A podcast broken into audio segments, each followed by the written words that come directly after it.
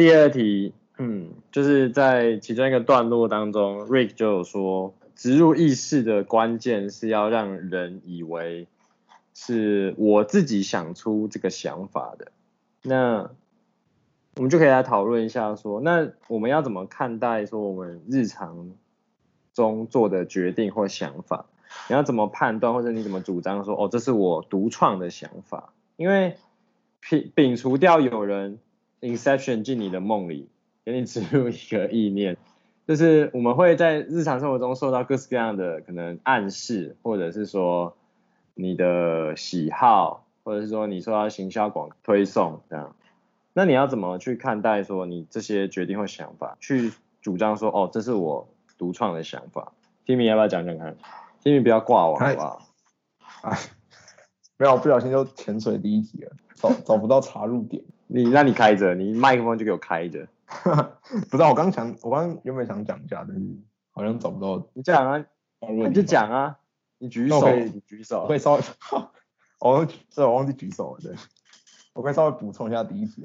好啊，就是这是这是我在书上看到的，在二十世纪初的时候，在德国有一匹马。它叫做 Clever Hans，就是聪明的汉斯，就是德国人对用德语问他数学问题，然后他就是他会用他会用他的蹄在地上就是点地板，然后他可以准确的点出就是那个数学题的答案，可都是很简单的加减乘除这种。那那时候就是那时候的人都觉得他很神奇，对，可是大概也在同时，就是德国的，就是政府要做要组一个。团队来调查这件事情，呃，就是他们之后发现，就他是借由观察人类的反应，就我们人在他快要点到正确答案的数字越越接近的时候，我们人可能就会越紧张，然后身体就会有一些细微的动作或是表情，然后他就可以观察出，就可以观察到这这个反应，然后，然后等他等点到正确答案的时候，人通常就会有比较大反应，然后之后就会停下来。人就以为他是他是真的理解这些数学题目，还有德文，但是其实他其实是利用观察我们的行为。我还是觉得，哎、欸，我还是觉得动物的人阶级应该是比人类高的吧？可是什么意思？当然总觉得就是在这种陈述方面，就是不是我们多想，就是他们真的是就是。就是把我们看透啊，可能是从嗅觉，就是你刚刚说紧张，因为人一紧张就会分泌一些是什么肾上腺吗？反正就是之类的，就有味道啊，所以它就可以窥探出我们的反应。可是这样，哎呦，就如果他们可以借用这种方式，就是超出我们理解的范围沟通的话，这样他们为什么不群起反抗人类的奴役呢？你是动物创生？就是当我们人，我们人可以就可以发展出到现在这世界是，其实可以说可以算是靠语言或是文字，就是让我们可以大规模的合作。我以为是看我们 D D N A 里面的暴力血因子。纯纯靠拳头没办法没办法做出网络，好不好？好，那讲回来，哎、欸，所以我们讲到哪？对哦，讲。嗯，哦，那个这那个本来要讲第二题啊，大家已经忘记第二题在讲什么。你要怎么证明，或者是你要怎么主张说这是我们独创的想法？因为日常生活当中有很多各式各样的明示暗示跟行销广告，你要怎么去说这个是我的，这个不是我的？我自己自认为我看了不少书，我觉得很难有，在现在这个时代很难有属于自己原创的。想法，因为自己，因为自己，因为人在现在很容易受到，就是资讯量接受很大，然后所有东西都可能影响你。呃，像我自己就觉得，我其实是很多人的很多想法都组成的。就是我想到一个，呃，更接近的事情，就是你有没有看过《露西》哦？电影，他到最后不是他就直接不见了嘛？然后他。他就出现在警察手机上，那写，那写说 I'm everywhere，基本上是人跟社会是互通的，全部人组合起来的。但是每个人的，呃，每个人的比例就是组成的比例不太一样，所以我们我们其实还是不一样。不太懂你在讲什么。但我我想要讲一个是，你们有听过那个司机的知识吗？他其实意思就是说，有一个德国的物理学家，然后他就很有名，他得了诺贝尔奖奖之后就到处演讲。然后有一次他就他的司机就说，他听他演讲，听到他都背起来了，下次不然他们就互换一下，他上去讲这样，然后。结果司机真的上台演讲，讲的头头是道，下底下的人就是把他当做真的一样。结果演讲结束之后，有一个教授问了一个很难的问题，说：“剉赛，楼在台下假装司机的那个物理学家想说要不要扛了？”结果台上的司机就说：“这个问题太简单了，让我的司机回答都可以。”然后就把真的物理学家请上来回答。哦，其实。对于很多世界上面绝大数绝大多数的事情，我们就只需要具备这种司机的知识就可以了。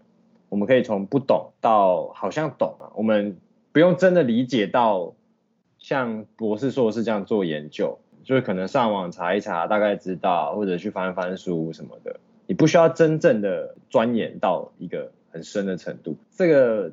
例子听起来是有一点点负面意味啊，就在批判说啊，大家都做司机就好了，没有人要做去做真正的研究这样。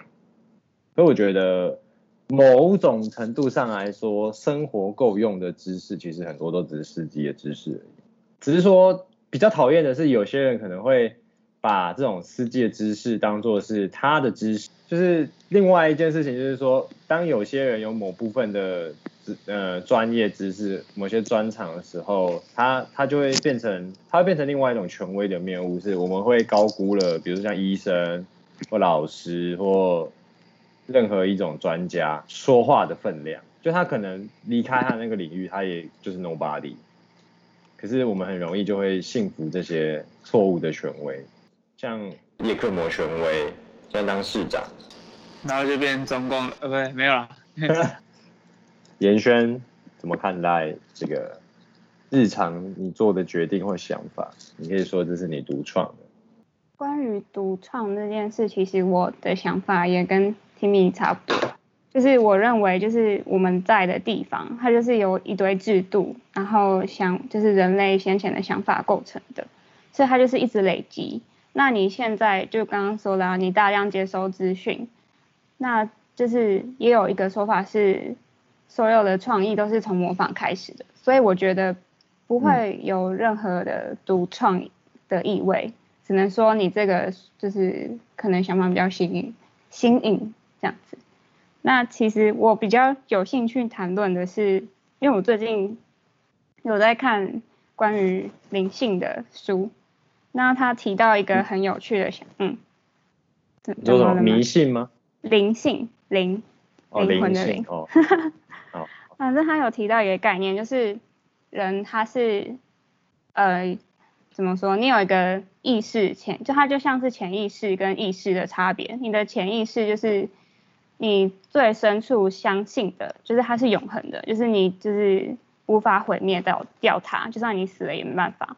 那另外一个意识也可以说是自我，那它是由外在的信念构成的，比如说嗯、漂亮美丑都是外在给你的。就是你没办法，呃，你可能自己从打从心里一直觉得眼睛小很漂亮，但是当外界一直告诉你没有，那超丑了，你就是要一个大眼睛，所以你就会去信服这个概念。但这其实这个这个概念有点深层，我没办法，就是我也不知道全懂这样子。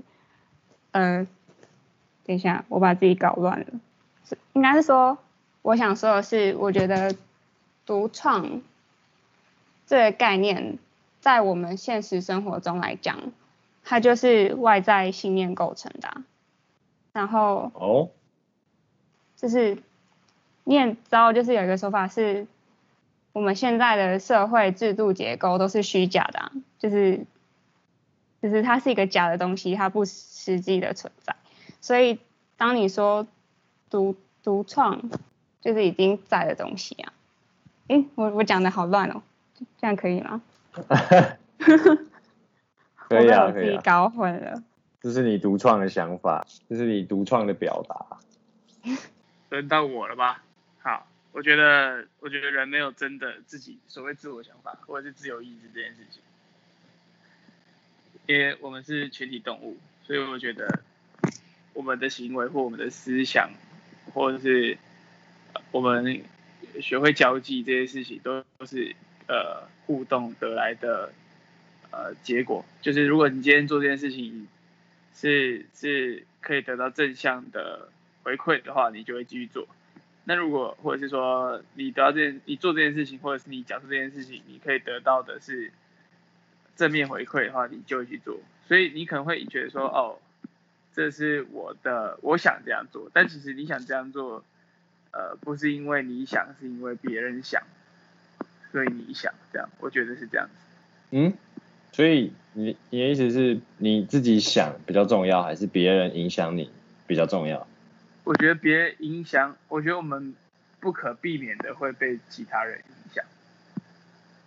对，对，就是所谓说做自己啊，或者是说，比如说像举个例，像 Billie Eilish 这样子，就大家应该都知道 Billie Eilish 这个人嘛，对不对？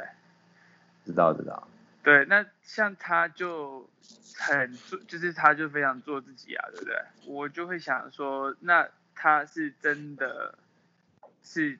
他自己这样子，还是因为他知道这样，他有办法做好的音乐啊，或者是吸引一群呃喜欢听真实音乐的听众，所以他才这样子做，还是因为他就是现在青春期的一个小女生，所以有时候会有一些很难过的，就很忧郁的情绪，对于自我认同这件事情。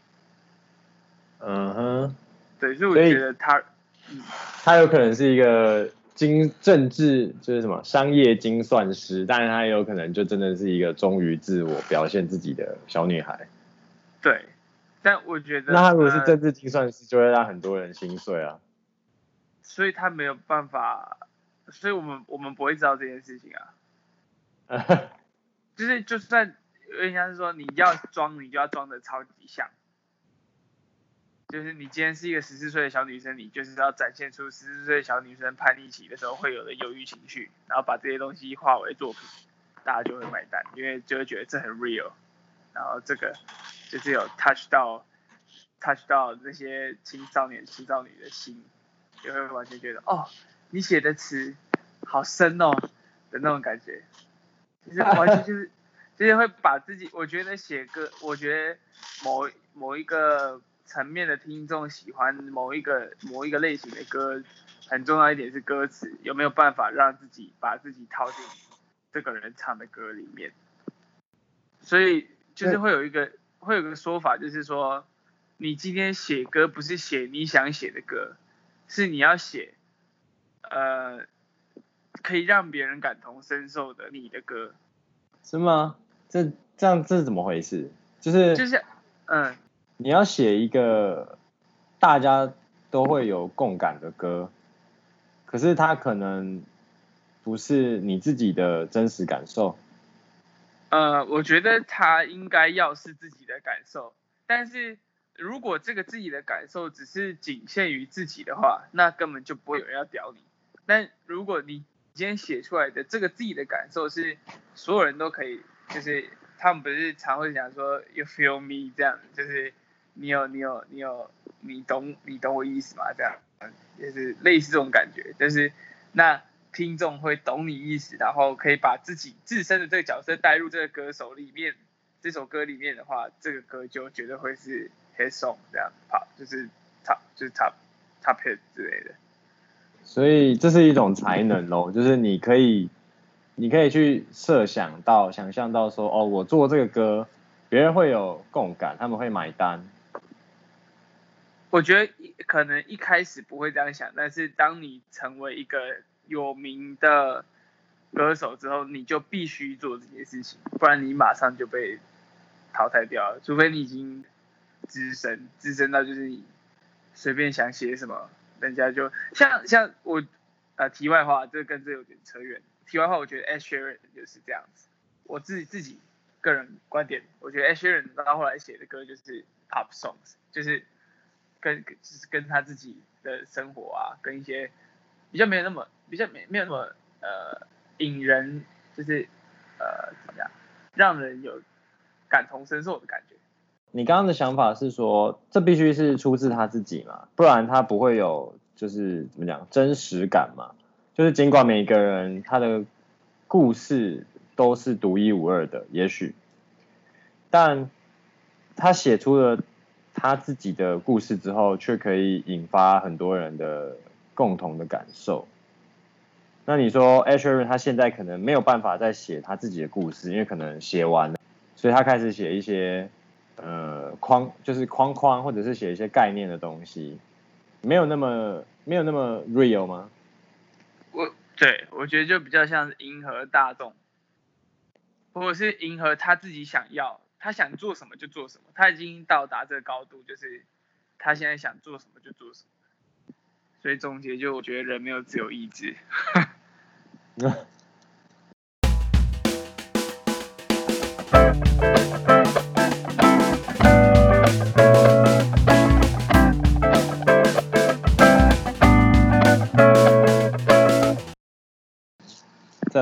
看一下第四题，就是呃，Rick 在那个他们在梦境当中，他也有说，就是因为他们遇到一些危险，那他就说，我们我们去拖延一定会发生的事情，好让我们可以想出办法来解决问题。那你们怎么看待这个事情？如果我们拖延一定会发生的事情，为自己争取一些时间。是有办法想出好方法来解决问题吗？还是你们觉得这根本就不可能，就只是在自我安慰？会发生的事情，结果就肯肯定是可以预料到的。你只是在拖延，就是给自己一些心理准备去面对那个结果而已。还是说根本就没有拖延这件事情，它就是预定会发生在那个时候了？你说呃拖延症吗？因为其实我一直。都有两个想法在打架，一个一个是，就是我姑且讲讲，你们姑且听听，就是一个是我数学老师就是让讲了一句我印象一直很深刻的事情，他就说所有数学问题就是只要时间够，你一定解得开。那那如果我把就是拖延时间放在这里的话，那它就是一个好的结果啊，你一定会解决这个问题。但其实在我就是长大过程中，我就觉得。拖延症那是一个造成，就是一个人类对于自己懒惰的借口啊，就是就是你要完成一个东西，然后你一直觉得哦没关系，我到最后一天我就会有那个爆发力把它完成。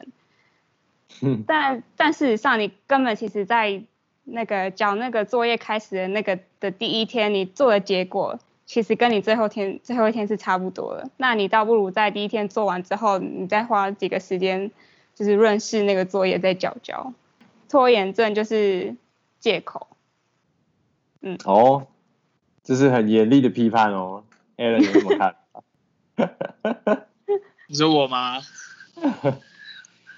我觉得，我觉得重度拖延症患者。对，我觉得怠惰这件事情就是人的原罪，其原罪，怠惰，非常。然后我觉得瑞讲，这时候又信了是不是？就就就是我觉得完全没有办法，没有理由，没有开脱借口，就是怠惰，就是自己要承认。而且自己，我跟你讲，怠惰的人一定知道。哎，这是基督宗教讲的哦。他说什么？七原罪啊。啊，是七原罪，七七原罪。我觉得，我觉得，哎，我对我我不相信宗教信仰的地方是在于神性的东西。但人性你也是很信的，人性就是因为你自己的体验，所以就是从自己自身经验得出的结果。我记得哲哲学有一派就是在讲这个的，就是用经验来取得事实。经验主义啊？对，经验主义，我觉得我比较偏向经验主义这件事情。就我自己经历过的，我就会觉得哦，对，那就是这样子，这样就是对我来讲，我不会说。放大到就是每个人都应该这样，但我觉得对我自己来讲，觉得拖延这件事情就是不会让自己有办法来解决问题，借口就真的就是一个借口，就就是我当下不想解决这个问题，所以我就会说好，那这给我十分钟，我一定可以把办法想出来。但你现在想不出来，就表示你十分钟还是想不出来，因为十分钟后的你还是你呀、啊。我自己是这样觉得，就是除非除非说，好，他说拖延一定会发生的事情，可以想出解决办法。我觉得有个方法可以成立，就是当你在拖延这段时间，你有设想让自己取得某方面的能力或某方面的知识，那这样子所谓的拖延就有它的意义在。OK，所以对对你来说，基本上拖延一定会发生的事情是没有任何意义的。对，没有任何意义的。那只会加深你本身的一些内疚还是什么吧？还是没有？就是我觉得有点像是吸毒那样子，那个状态你就觉得啊啊暂 OK 就是舒服，就是暂时不用管这些事情。但是当你降落之后，你就会发现哦，shit 来了，就是不行，我又要开始面对现实这样子。所以我觉得它只是一个安慰剂，安抚你不安的心灵这样子，但对于事情是没有任何帮助的，我觉得啊。哦，我觉得拖延其实对自己的内心可能会有点帮助，因为你会一直帮自己设立一些立场，就是 我最后就是那样没关系，那样也没关系之类的，就让自己比较好受的一个方法。对，就是安慰剂，舒缓神经。Timmy 呢？Timmy 觉得我自己我自己是没有，可是我觉得这是一个好方法。哦，但是对，可是。可是要让它成为好方法，就是就就像前面说，就是你必须要对抗你自己本身的惰性，就这这一点是蛮难。可是假设你现在在做一件作品，然后你你已经很投入在，你已经很投入在做这件事情上面，然后就是你你要发表它，这是这是必然会发生的事。可是假设说因为一些问题，然后就是拖延这个发表的时间，因为你本身已经很投入，所以你很在意它，然后。假设你有更多时间，当然会想要精进你的作品，所以拖延这个发表，就代表说你有更多时间可以让自己作品变得更好，或是变成自己更满意的作品。这样会不会改不完啊？就是稍微永远不满意耶？有可能哦。如果是完完美主义的话，可以哦。因为我我我其实也是拖延症患者，蛮严重的，一直有想办法，就是自我反省，然后想办法去改进这个问题。他是说要把大的目标切碎，比如说，比如说像大学生很常就说啊，我我这学期要要欧趴好了，那你设这个目标是没有意任何意义的，你应该要从嗯、我这学期的早八课都要到这种比较微小的事情开始，一个很巨大的目标，期中考或期末考放在那里，然后想说哦。我我这个期中考、期末考，我要考过它。你要怎么把目标切碎？就是我可能每天要读多少书，然后你就会开始去区分说，那我多少时间之内我可以读多少，然后我需要多少时间才读得完这次的进度，类似像这样。因为本来注意力就有限，你也不可能考前坐在那边狂 K 三天三夜，那也没有任何意义，因为你考完可能就直接忘掉，根本记不起来。所以我现在有在采用这个方法，就是。试着把我很多工作事项切得细碎一点，然后用很多奖励的方式去去让我自己有动力去做。比如说我做完一件事情之后，我可以休息一下，我可以吃个什么东西，就是尽量把时间切碎一点，分散着做。那你们有什么做事情的方法吗？或者是生活的一些原则？哼，没有吗？或者说你们觉得这个有用吗？我我自己我自己编其实是在有拖延症跟没有拖延症的中间，就是我是那种像子力学的拖延。我我也不知道怎么讲，反正我就是就是有点看心情。如果我想做的话，我一定很快就做完。但但有一些东西，我就是会不小心就会拖到最后。就像上次 Timmy 就很惊讶于我的作业怎么怎么都就是要交的前一个礼拜都还没写完。但我一定会在那个 deadline 前面做完。那那我自己其实我觉得量就是什么原子那本书吗？原子习惯。其实对那个习惯，我其实我之前高中的时候也有尝试尝试要跟着做，但我发现惰性就跟水一样无孔不入。就是假如你说你你你的小目标是是那个，可能今天要读完一章历史。那那你可能读到那个那一章的中间的时候，你就觉得啊，我今天怎么读到这里了，好累哦，可以把它放到晚上再读吗？但它可能是你上午就要完成的作业。所以可是你就会因为就是想说这个小目标今天完成就好了，但你就会还是会把它硬逼到当天的晚上，接近十二点之后，就是赶快开始完成那个作业。我觉得是这样子。嗯，或者说有可能就是你你觉得可能早上或者是说呃下午之前要读完一章的这个设定还是不够碎，不够小，还是不够对，不够小，不够到你完成它会有成就感，或者是说你有。评估错误你的能力，你其实没办法，那你就要再把它变得更你能力所及。嗯，应该是。被说服了。这样讲好像有道理。因为我觉得很常人会过度高估自己的能力，就是啊，我反正我考前两天再来念就好了，就类似像这样的事。Alan，嘿，直接放弃，我一定起得来。对，没有我我我不会觉得我自己有起得来的这种念头，这算是佛系。就是我如我我我我如果我听到闹钟声，我就会努力想办法起来这样。可是如果我没有听到闹钟声就去了这样，真的就是去了。其实我觉得我怠怠怠惰，然后容易给自己找找找找借口的人，怎么讲？就需要去努力的方向就是。怎么怎么真的脚踏实地的去一步一步做一件事情来讲，这样这对我来讲虽然听起来很基础，但是我觉得对我来讲是很难的。